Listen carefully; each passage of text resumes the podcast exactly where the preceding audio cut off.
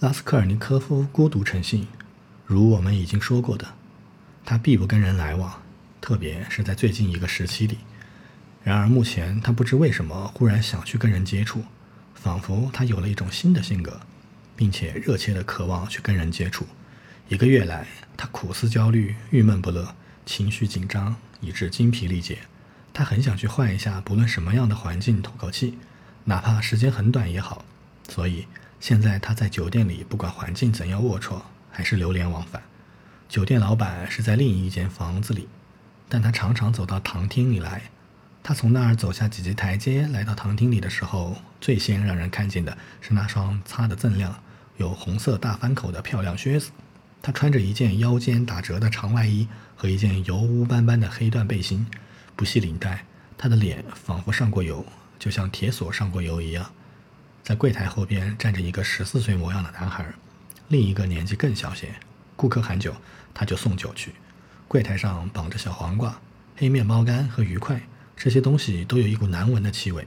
酒店里很闷热，叫人坐也坐不住，而且酒味这么重，似乎只要闻闻这种气味，不消五分钟，你就会酩酊大醉。有时也有这样的情况，我们碰到的甚至是毫不相识的人，可是，一见面还没有谈过一句话。不知怎的，他就忽然意想不到地引起我们的注意。那个坐得不远、像个退职官吏的顾客，给拉斯科尔尼科夫的正是这样的印象。青年后来好几次回忆这个初次的印象，甚至认为这是一种预感。他不断地打量这个官吏，当然，这是因为后者也目不转睛地看着他，大概很想跟他谈话。那个官吏有点习惯他，厌倦的，而且还带一点高傲鄙薄的神气，看着酒店里的其他人。包括那个老板在内，仿佛他们都是无知无识的下等人。他不屑跟他们谈话。这个人已经五十开外，中等身材，身体结实，头发斑白，头顶上秃了很大的一块。由于经常喝酒，脸浮肿而又发黄，甚至有点发绿，眼皮微肿，那对细小的像裂缝，但却熠熠有神、微微发红的眼睛炯炯发光。可他有个很奇怪的特点。甚至他的目光似乎还闪射着喜悦的光辉，大概带有理性和智慧，但仿佛也隐约地显出精神失常的神态。他穿着一件破旧不堪的玄色燕尾服，纽扣差不多掉光了，剩下的一个也快要掉下来。他还扣着这个纽扣，看来还想保持一点体面。在黄土布的坎肩下面露出了胸衣，这件胸衣已经皱得不成样子，脏乱不堪，浸透了的酒渍。脸是照惯例式的样子修的，但已经修了很久，所以又长出了瓦灰色的浓稠胡渣。他当真有一副官僚的气派。当他心神不定，将头发挠得乱蓬蓬的，有时他袖管磨破了两个臂肘，支在因酒汁而溢出发黏的桌子上，双手托着头，闷闷不乐。末了，他直视着拉斯尼科尔夫，提高嗓门，决然说：“我的先生，恕我冒昧，我可以向您请教吗？”因为尽管您的外表不十分华贵，但我的经验告诉我，您是个受过教育的人，不会喝酒。我一向尊重既有学识又有真挚情感的人，而且我还是个九等文官呢。马尔美拉多夫，这是我的姓。九等文官，恕我冒昧，请问您有工作吗？不，我在念书。青年回答道。那非凡文雅的谈吐，这么直截了当的谈话，使他有点惊奇。虽然不久以前。他有过片刻功夫，很想去跟人接触，不管是什么性质的接触。但是当他听到果真是对他说的第一句话的时候，他忽然又感到不快和愤怒，就像他平日讨厌跟他接近的，或者只是想要接近他的一切人一样。那么是大学生喽，或者以前是大学生？那个官吏高声地说：“果然不出我所料，老经验嘛，先生，屡试不爽的经验嘛。”他拿个指头按在脑门上。表示他有个灵敏的头脑。您以前是大学生，或者搞过学术研究，对不对？他站起来，拿了酒瓶和玻璃杯，踉踉跄跄地走到了青年跟前，在他旁边坐下来，身子稍微侧向他。他喝醉了，但是谈风还是很贱，只偶尔有点前言不搭后语，话很啰嗦。他甚至这么热切地渴望跟拉斯科尔尼科夫谈话，仿佛他已有一个月没跟人说话了。先生，他几乎庄严地说。贫非罪，这是真理。我知道酗酒不是美德，这更是真理。可是求乞，先生，求乞是罪恶。如果您清贫，还保持着您那天生的情操的高尚。可是去求人布施，那就绝不能保持这种高尚，而且谁也做不到。乞丐甚至不是被人用棍棒撵出来的，而是用扫帚扫出人类社会的，让他受更大的凌辱嘛，这也是公道的。因为我去求人布施，这就是我首先要侮辱自己，所以我上酒店来了，先生。一个月前，我的太太挨了列别克兹特尼科夫先生一顿打，可是我的太太不是我那种人，您明白吗？对不起。我还要问您一句话，虽然完全是出于好奇，你在涅瓦尔河上干草里露过夜吗？不，没有宿过。拉斯科尔尼科夫回答道：“这是什么意思？”哎，我就是从那儿来的，我已经睡过五天了。他斟满了玻璃杯，一口气喝完了。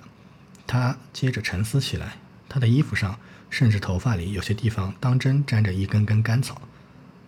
他很可能有五天没脱衣服了，没洗脸了。他那双手尤其脏，这双手丰满而又发红，指甲里嵌满了污垢。他的谈话显然引起了大家的注意，尽管是没精打采的注意。站在柜台后面的两个孩子痴痴地笑了起来。酒店老板似乎故意从上房里走了下来，想听听这个有趣的家伙在说些什么。他坐得稍远，没精打采的，但架子十足的不断打着哈欠。显然，在这儿大家早已熟悉了马尔拉。马尔美拉多夫，他爱用夸张的说法，大概这是由于他有个在酒店里惯常同形形色色的陌生人交谈的习惯，对有些酒徒，尤其是对那些在家里被严加管束和受苛刻待遇的人，这个习惯成为一种需要，所以他们和别的酒徒们一块喝酒的时候，总是要自我吹嘘一番，仿佛在自己替自己辩解，要是有可能的话，甚至还要博得别人的尊敬呢。一个有趣的家伙。酒店老板嗓亮嗓亮地说：“你为什么不工作？你竟然是个文官，干什么不去办公？”先生，我为什么不去办公？马尔美拉多夫赶忙接茬说道。他只跟拉斯科尔尼科夫说话，好像这是他提出的问题。我为什么不去办公吗？难道我心甘情愿过穷日子吗？一个月前，列别兹亚特尼科夫先生动手殴打了我的妻子，可是我喝醉了，躺在床上，怎么不难过呢？年轻人。请问，你有没有，嗯，虽然没有把握，但还是去向人告贷？有过，没有把握是什么意思？就是说绝对没有希望，因为早就料到借不到钱。比方说，您早就清楚的知道这个人可是可敬和对社会最有益的公民，绝不会给您钱。因为，请问他为什么要给钱？要知道，他料到我不会把钱还给他，出于同情吗？可是列别兹亚特尼克夫先生经常注意着各种新思想。前两天他说过，在我们的时代，同情甚至为科学所禁止。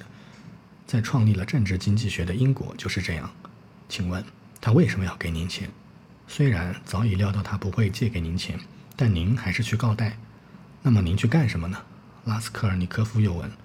假如没有别的人可找，假如没有别的路可走，要知道，得让每个人有条路可走啊。因为往往有这样的时候，你一定得有条路可走。当我的独生女儿头一次出去兜生意的时候，我也从家里出来了。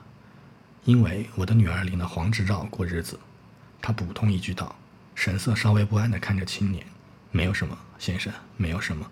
黄执照是那时候的一个妓女的从行证，所以。”他的女儿领了黄执照，其实，在那个时候是一件很不好意思的事情，所以别人很惊讶地看着他，所以他就说：“没有什么，先生，没有什么。”因为站在柜台后边的那个男孩子禁不住噗嗤笑了起来，酒店老板也微微一笑，所以他赶紧声明说：“他的神色看来是安详的，没有什么。他们的摇头不会使我脸红，因为一切事情大家都已经知道了，一切秘密都已经公开了。对他们的摇头，我不是抱着鄙夷的态度。”而是抱着谦虚的态度，让他们摇头吧，让他们摇头吧。这个人嘛，年轻人，请问您能不能？可是不让我更有力的、更清楚的说一句，不是您能不能，而是您敢不敢？此刻看着我，肯定的说，我不是猪篓。青年没有回答。嗯，等屋子里由随之而起的哄笑沉寂后，演说家才矜持的，这会儿甚至自尊心更强的继续往下说。嗯，就算我是猪篓。可她是一位太太，我有一副猪篓像。可是卡捷琳娜·伊凡诺夫娜，我的妻子，是个受过教育的女人，一个校级文官的女儿。就算就算我是下流胚，但她有一颗高尚的心，充满受过熏陶的高尚的情操。但是，哦，假如他能怜惜我，先生，先生，每个人至少要在一个地方会得到人们的同情。卡捷琳娜·伊凡洛夫娜虽然是个宽宏大量的太太，可是她不公正。虽然我自己也明白，她扯我的头发是由于她可怜我，因为我毫不羞耻地反复说她扯我的头发。年轻人，他又听见一丝痴痴的笑声，并怀着强烈的自尊心承认说：“可是，天哪！假如他哪怕有一次……”不，这都是徒劳的，不必说了，不必说了，因为我所希望的已经实现了不止一次了，我已经得到过不止一次的同情。可是，这是我的性格特点，我天生是畜生。可不是，酒店老板打着哈欠说。马尔美拉多夫用拳头坚决地在桌上敲了一下。这是我的性格特点，您可知道，先生？您可知道，连他的袜子也被我卖掉喝酒了，不是皮鞋，因为这多少还合乎情理。而是袜子，他的袜子被我卖掉喝酒了。他的一条山羊毛围巾也被我卖掉喝酒了。这条围巾是从前人家送给他的，是他自己的东西，不是我的东西。我们住在一间寒冷的屋子里。今年冬天他感冒了，咳嗽起来，吐了血。我们有三个小孩。卡捷琳娜·伊凡诺夫娜起早摸黑干活，擦呀洗呀，给孩子们洗澡了，因为她从小就爱清洁。可是他的胸部常闹病，像生痨病的样子，这我觉得出，我觉那会不出呀？我喝的越多，越觉得出。我也是因为那个缘故才喝酒的。我想在杯中寻找同情和感情。我喝酒是为了我要使自己加倍的痛苦。他仿佛悲痛欲绝地在桌上低下了头。年轻人，他又抬起头，继续往下说：“我从您的脸色看出，您好像有什么难言之隐。”您进来的时候我就看出了，所以我立刻就来找您谈话。我把我的生活情况告诉您，并不是因为要在这些游手好闲之徒面前丢尽自己的脸，即使我不说，他们也全都知道，而是因为我要找一个富有同情心的和受过教育的朋友。你要知道，我的妻子在省里一所贵族女子高等学校里念过书，毕业时省长和其他名流都在做，她跳了披荆舞。因而获得了一枚金质奖牌和一张奖状，奖章那枚奖章被卖掉了，已经很久了，奖状还在他的屋子里呢。不久前他还给女房东看过，虽然他跟女房东经常吵架，但他还是想在人家面前夸耀，让人家知道他有过好日子。我不是责备他，我可没有责备他的意思，因为这是留存在他记忆里的仅有的一件事，其余一切都已经烟消云散了。对呀。这位太太脾气急躁、高傲而又倔强，她自己洗地板、啃黑面包，但不许人家对她有半点不尊敬。他不肯原谅列别涅兹特克拉夫的粗暴行为，就是因为这个缘故。列别兹特亚克特夫先生因此揍了他一顿，他就躺在床上不起来。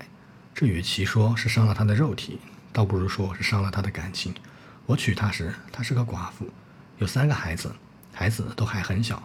她的前夫是个步兵军官，她爱上了他，便离开家同他私奔。她对丈夫有深挚的爱情，但他爱赌如命，吃了官司，因而死了。他竟然也揍过他，虽然他没有原谅他，我知道确有其事，我有真凭实据。可是直到现在，他还是常常一把鼻涕一把泪的想念他，拿他教训我。我很高兴，因为他认为自己从前是个幸福的人，虽然这不过是存在于他头脑里的空想。他死后，他带了三个幼小的孩子，人住在一个偏远的县城里。当时我也在那儿。他穷得走投无路，虽然我见多识广，但我甚至也无法形容他的穷困的境况。他的亲戚都不认他了，但他是个硬骨头，一个非常骄傲的女人。那时候，先生，那时候我也丧了妻，前妻留给我一个十四岁的女儿，我便向她求婚，因为我不忍心看她受这样的苦。一个受过高等教育的、有教养的、出身名门的女人，竟然答应嫁给我。她穷到什么样的地步，您可想而知了。可是她嫁给了我，她痛哭流涕，非常伤心地嫁给了我，因为她没有别的办法。您可知道，先生，一个人走投无路的时候，这是一种什么样的境遇啊？不，这种情况你还体会不到呢。足足有一年光景，我忠诚而严格地履行着自己的义务，没有碰过这种东西。他用指头碰碰一壶生的酒，因为我也是有感情的。虽然因此，那我也没有能够讨他喜欢。可是后来我失业了，也不是因为我犯了过错，而是因为机关里裁员。于是我又喝起酒来。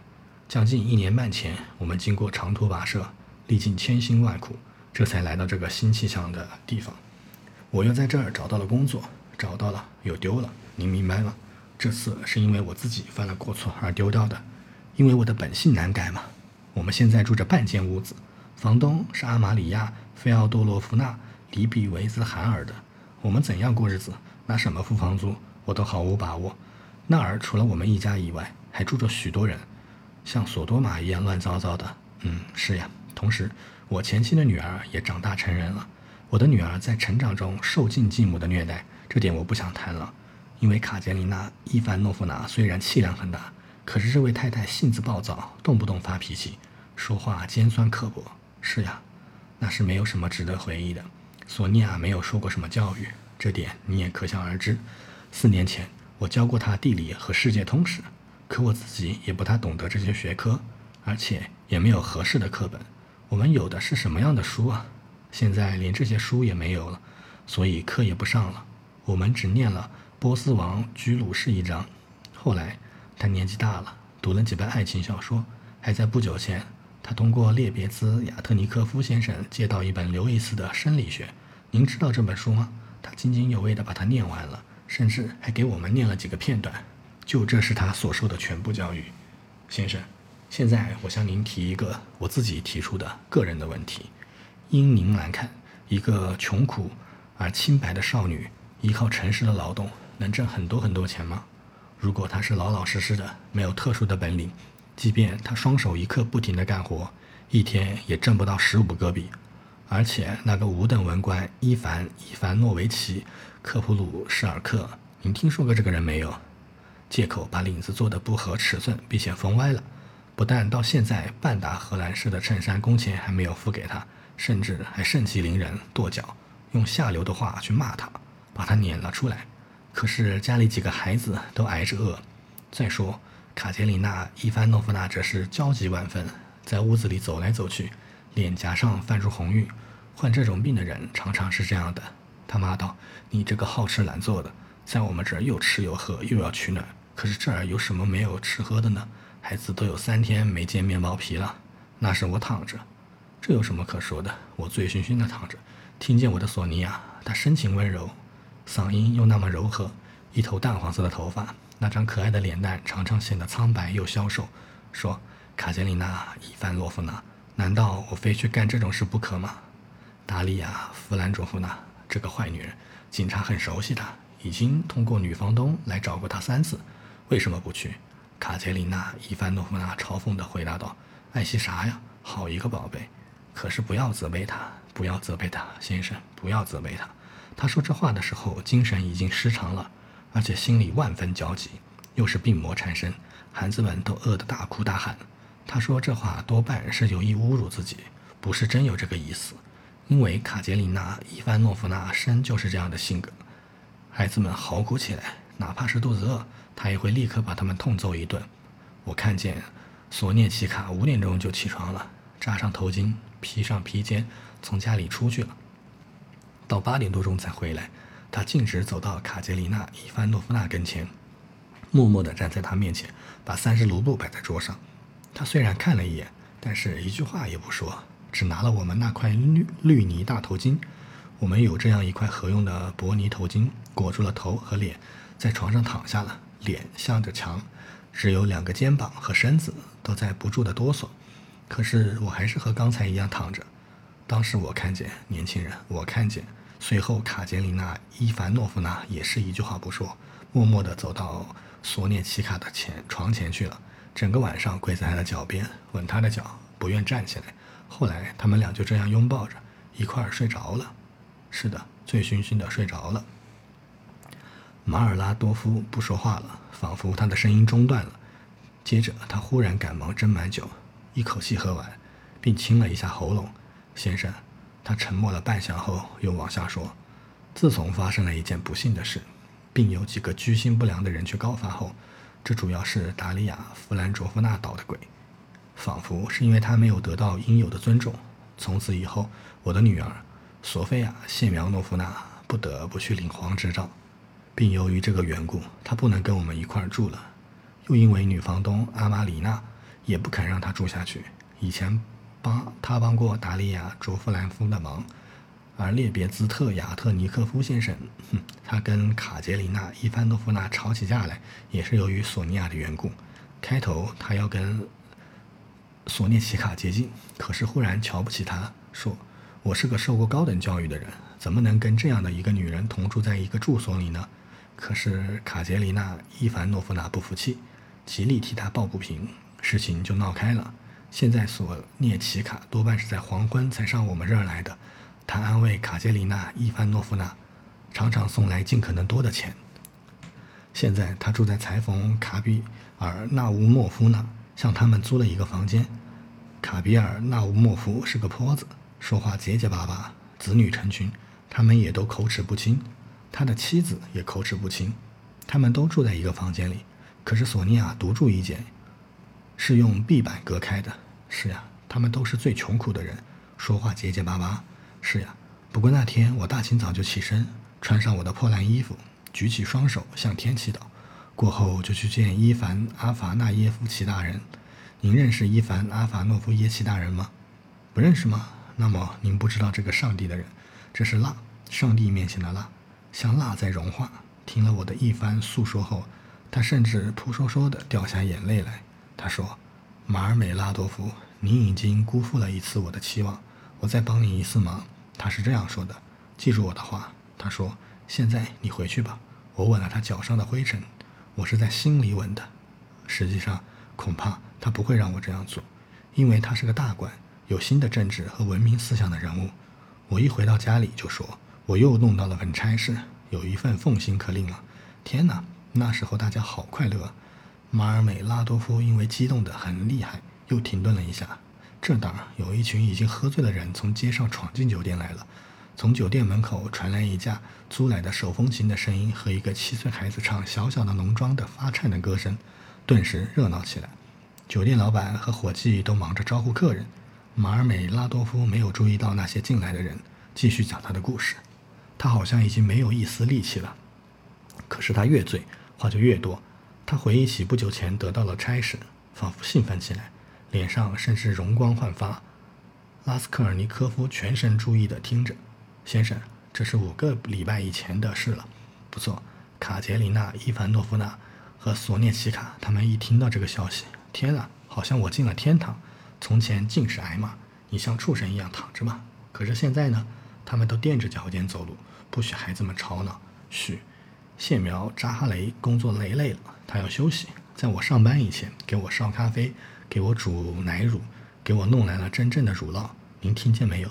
我真不懂，他们从哪儿弄来了十一卢布五十戈比给我置办的服装，靴子啦，细棉布胸衣啦，都是最考究的，还做了一件制服。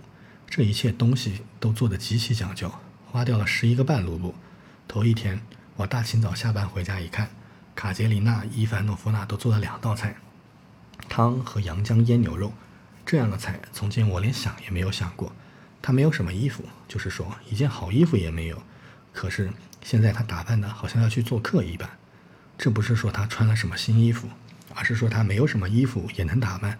他把头发梳得很光亮，换上了干净的领子，套了一副套袖，换了个人了，显然年轻又妩媚。索涅奇卡，我的小宝贝，只拿些钱来补贴家用。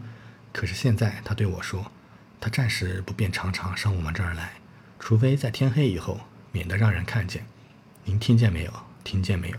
吃过午饭，我回来睡午觉。您想想看是怎么回事？卡捷琳娜·伊凡诺夫娜耐不住了。一个星期前，她跟房东阿玛里亚·费奥多罗夫娜大吵过一架，可现在却叫她来喝咖啡了。他们足足坐了两个钟头，一刻不停地悄声谈话。他说：“现在谢苗扎哈雷有了差事，能领一份奉行。他去见过大人，大人亲自出来接见他，叫别人都等着，还拉着谢苗扎哈雷奇的手。”打他们面前经过，往办公室走去，听见没有？他说：“谢苗扎哈雷奇，我当然记着你的功劳。虽然你有这个荒唐的嗜好，可是现在你已经答应了，而且没有您的协助，我们的工作也不顺利。他说：“我现在相信您的诺言，我对您说的这些话都是他随口编造的，这不是他信口胡扯。不，老天为证，这一切他自己都很相信。他以想象来安慰自己。我不责备他，我不责备他。六天前，我把头一个月的俸薪二十三卢布四十个币分文不留，全部拿回家。他叫我小宝贝，他说：‘您真是小宝贝。’这是在只有我们两个人的时候叫的，你明白吗？我算个什么美男子？我算个什么丈夫？不，他拧了一下我的脸颊。您真是个宝贝，他说。马尔美拉多夫突然把话打住了，本想笑笑，可是他的下巴忽然抖动起来。他好容易忍住了。这在酒馆那副颓废的样子，睡在干草床上午夜，一额身酒，已经对妻子和儿女的痛苦的疼爱，把他的听众弄得如堕入无里运里。阿斯科尔尼科夫聚精会神地听着，但他很痛苦。他懊恼上这儿来。先生，马尔美拉多夫恢复了原状，又扬声说起话来。哦，先生，或许您同别人一样，也把这当作笑料吧，以为我只是把我家里的一些琐碎事拿来给你说。可我并不认为这是笑料，因为这一切我都能感觉得到。我是在飞似掠过的幻想中度过我的一生中那最美好的一天和那个晚上的。就是说我梦想着往后我怎样安排这一切，给孩子们穿新衣服，让他过悠闲的日子，让我的独生女儿不再操皮肉生涯。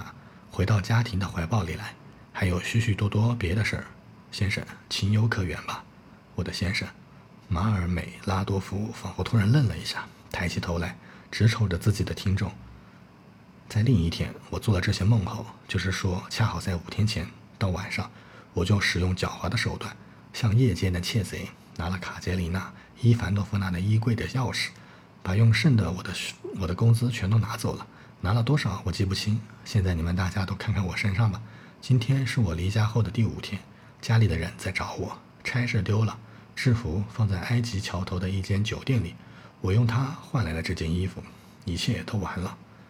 马尔美拉多夫用拳头敲敲脑门，咬紧牙关，闭上眼睛，一个肘用劲地扎在桌子上。可是，一会儿后，他的脸色突然变了，故意调皮的厚颜无耻地瞥了拉斯科尔尼科夫一眼。笑起来说：“今天我去向索尼娅要了好几个钱来买酒，解解宿醉。他真的给你了？”从进来的人们那里叫道，边叫边哈哈大笑。这半额山酒就是用他的给的钱买的。马尔美拉多夫只对拉斯科尔尼科夫说话，他拿出三十戈比给了我，这是他身上仅有的几个钱，我亲眼看见。他一句话也没说，只默然对我看。在人世间可没见过这样的事，可是，在那边。他们为人们发愁，为人们悲泣，而绝不责备。他们不责备，这更叫人难受，更叫人难受。是的，三十戈比。可是他现在不是也需要这些钱用吗？我亲爱的先生，您以为怎么样？要知道，他现在必须保持整洁。要保持这种整洁，这种特殊的整洁，就得花钱。您明白吗？他也需要买化妆香膏，不买可不行啊。要穿上上了浆的裙子。要穿时髦的皮鞋，在不得不过水洼的时候，能把他小巧玲珑的脚迈出去。先生，这种整洁是什么意思？您可懂得？可是我，他身上他的生父拿了他的三十戈比买酒喝，我正在喝，我已经喝完了。谁会可怜我这样的人呢？先生，您现在可不可怜我呢？可不可怜我呢？他想倒酒，可是已经一滴不剩了，半额神酒都喝完了。您为什么要人可怜？酒旁老板叫道：“又出现在他们旁边。”一阵笑声轰然而起，甚至有人在斥骂。听的人和没有听的人都笑着骂着，他们只看着那个可怜的官吏。可怜？我为什么要人可怜？马尔美拉多夫忽然喊道。他霍地站了起来，情绪十分激昂，向前伸出一只胳膊，仿佛只等待着这些话似的。你说吧，为什么要可怜我？对，不必可怜我。我应当受极刑，应该把我钉死在十字架上，不必可怜我，钉死我吧，法官，钉死我吧。到那时，我自己会来让你钉死的，因为我不是渴求快乐，而是渴求悲痛和眼泪。卖酒的，你以为你这半额神酒，我喝起来是甜的吗？悲痛，我在湖底里寻找悲痛，悲痛和眼泪，我尝到了，找到了那个怜悯一切人、了解一切人和一切事的人，会怜悯我们的。他是独一无二的，他也是法官。他将会在那一天来问：这个女儿在哪里？他为着凶患肺病的继母，为着别人比自己年幼的孩子而出卖灵魂。这个女儿在哪里？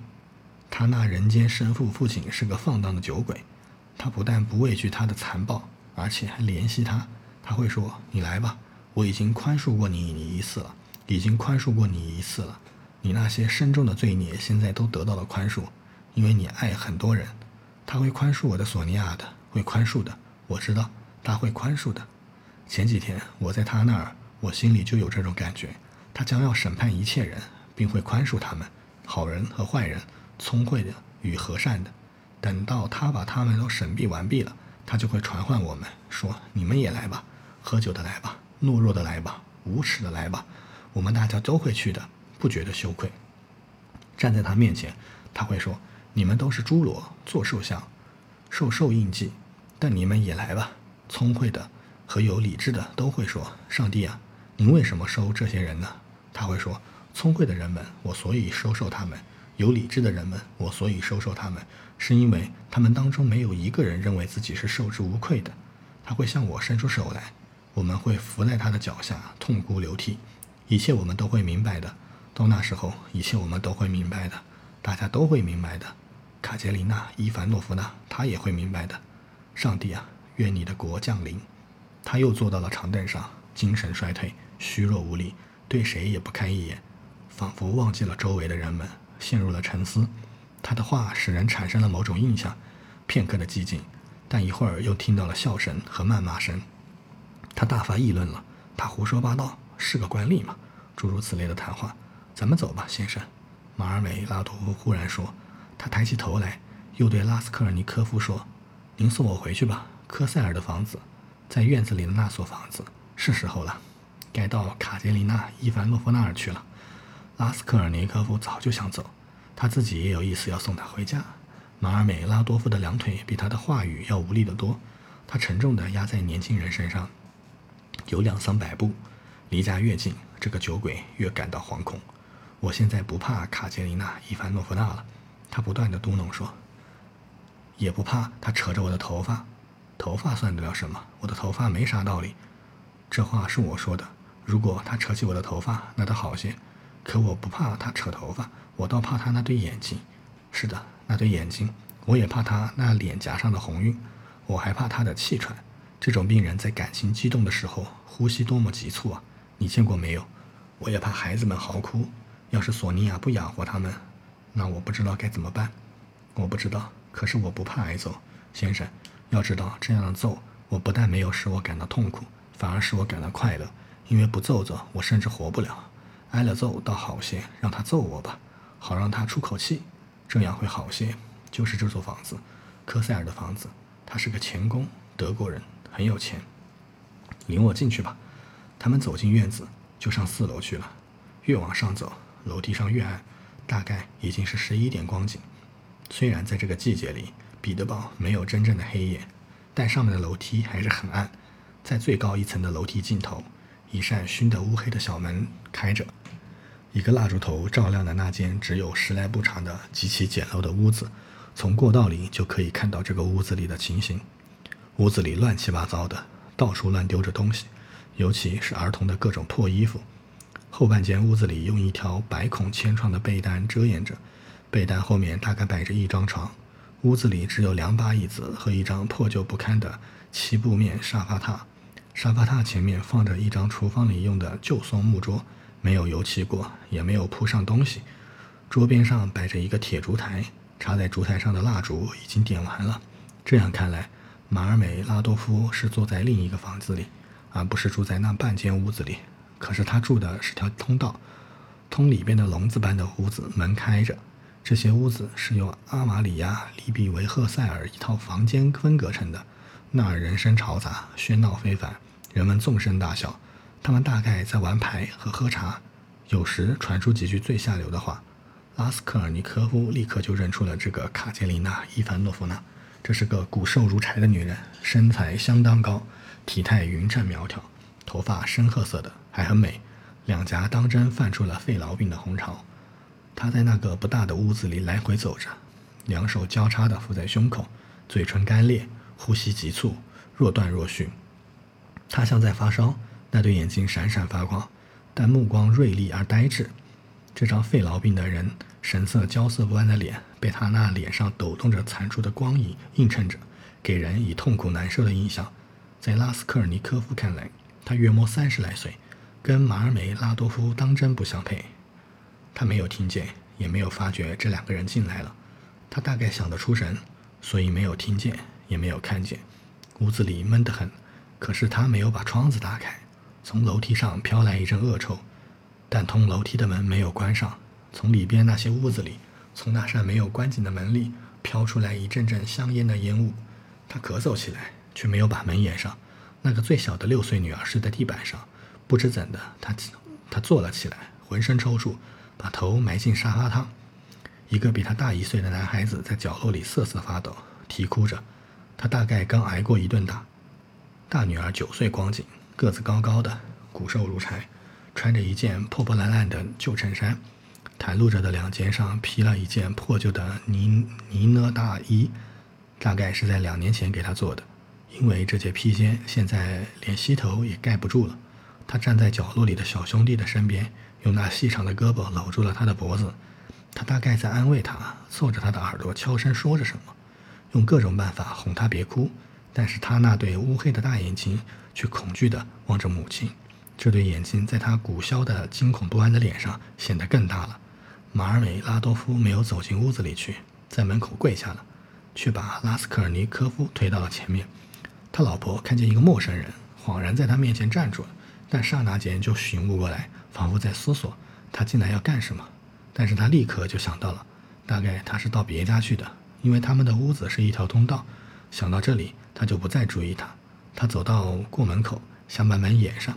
一看见丈夫跪在门槛上，突然尖叫起来，他发狂地喊叫起来：“你回来了，囚犯，恶魔！你的钱呢？你口袋里放着什么东西？给我看。衣服也不是那一件了。你的衣服呢？钱呢？你说。”他跑过来抄他的身，马尔美拉多夫立刻乖乖地张开双臂，让他抄口袋，一个戈壁也没有。钱在哪里？他叫道：“天哪！难道你把钱都买酒喝了？衣箱里还有十二个卢布呢。”他忽然狂怒地揪住他的头发，把他拖进屋子。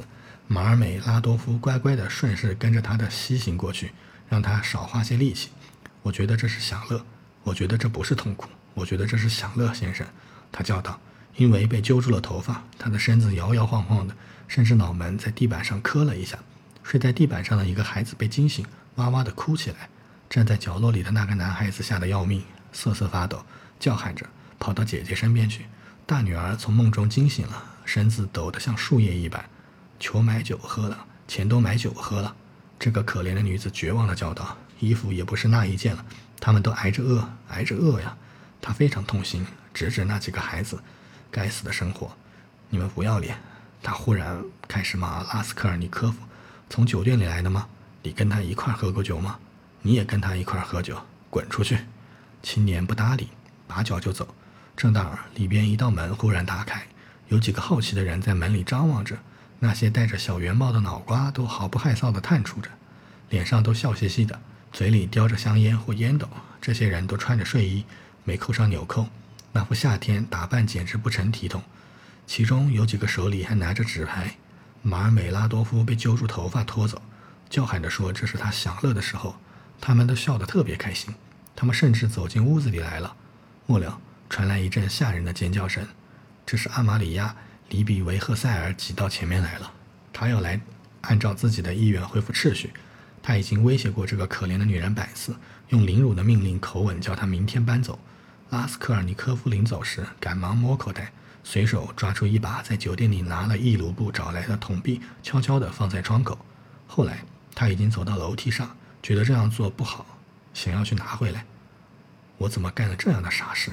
他在心里寻思：“他们有索尼娅，而我自己正需要用钱。”他想到钱已经不可能拿回，而他也绝不要把钱拿回，就把手一挥，跑回家去了。索尼娅不是也要来买化妆膏吗？他在街上走，一边往下想，一边挖苦的冷笑：“这种整洁要花钱，哼。索涅奇卡说不定今天自己也弄不到钱呢，因为猎珍贵的野兽、开采金矿，这都是冒险，所以没有我这几个钱，他们明天会日子更难过的。可怜的索尼娅，但是他们倒有办法，找到了一个丰富的矿井，他们可以取之不尽。他们已经得到了好处，他们都习惯了。他们开头哭泣，后来就习惯了。人是卑劣的东西，什么都会习惯的。他沉思起来，假如我错了呢？他不由得突然扬声地说：“假如人一般的人，就是说全人类，当真不是卑鄙的东西，那么其他一切都是偏见，只不过是新造的恐惧，任何阻碍都不存在，而那是理所当然的。”